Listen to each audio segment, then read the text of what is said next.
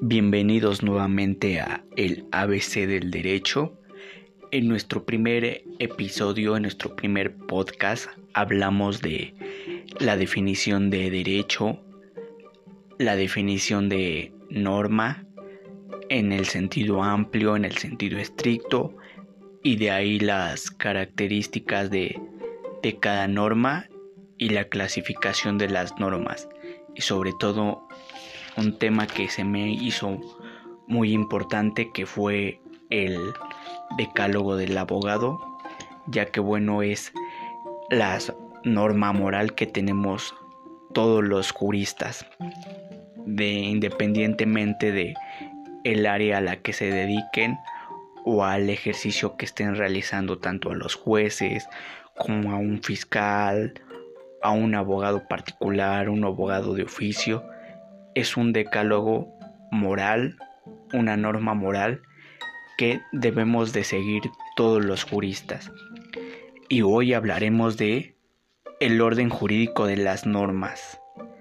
¿Qué quiere decir con esto? El rango que tiene cada norma de para su validez.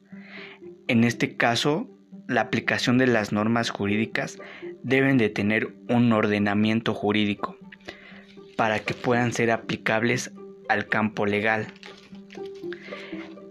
Aquí existió un, un autor muy importante que fue un filósofo de la justicia y fue un político, fue Han Kelsen, que fue el que creó una gráfica en forma de, de pirámide donde nos dice que las normas deben de tener una jerarquía para tener su validez y que de ahí se van a desprender leyes diferentes, pero que siempre va a haber una principal y de ahí se van a desprender las diferentes normas.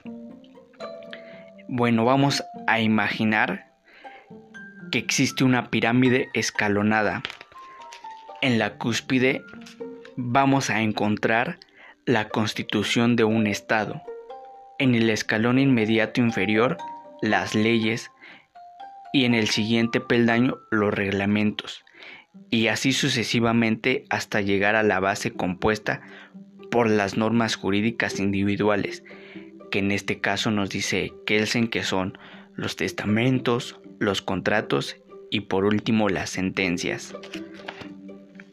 En México nos basamos en este en esta gráfica y bueno, en la en la cúspide nosotros tenemos a la Constitución Política de los Estados Unidos Mexicanos y en el siguiente peldaño inferior tenemos a los tratados internacionales y a las leyes federales.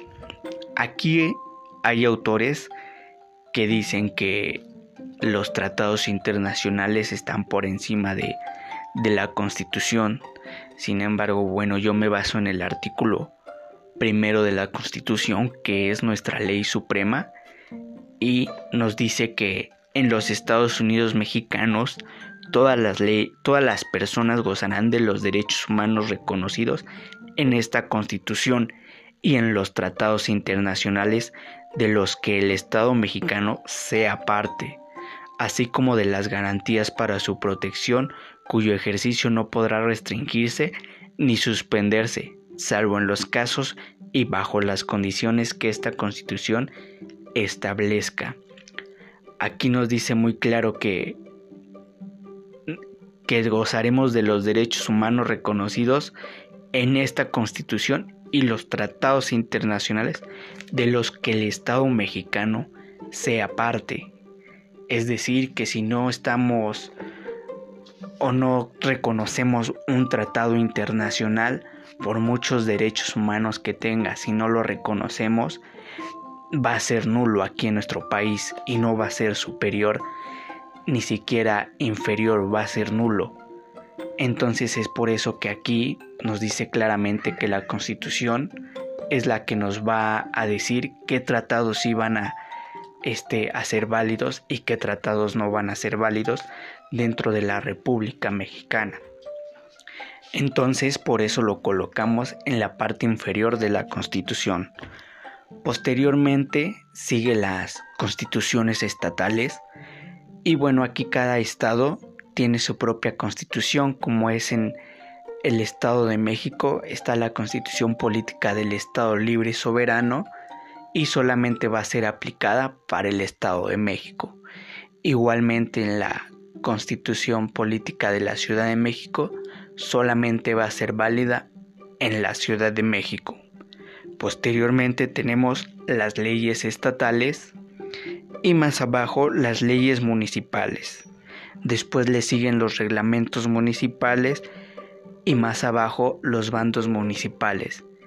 Y hasta la base tenemos las normas jurídicas individuales que son los contratos, las sentencias, las resoluciones y testamentos. Y es aquí como tenemos el orden jurídico en México. A través de la pirámide de Kelsen nos basamos para poder tener una jerarquía también México y otros países, la jerarquía de nuestras leyes.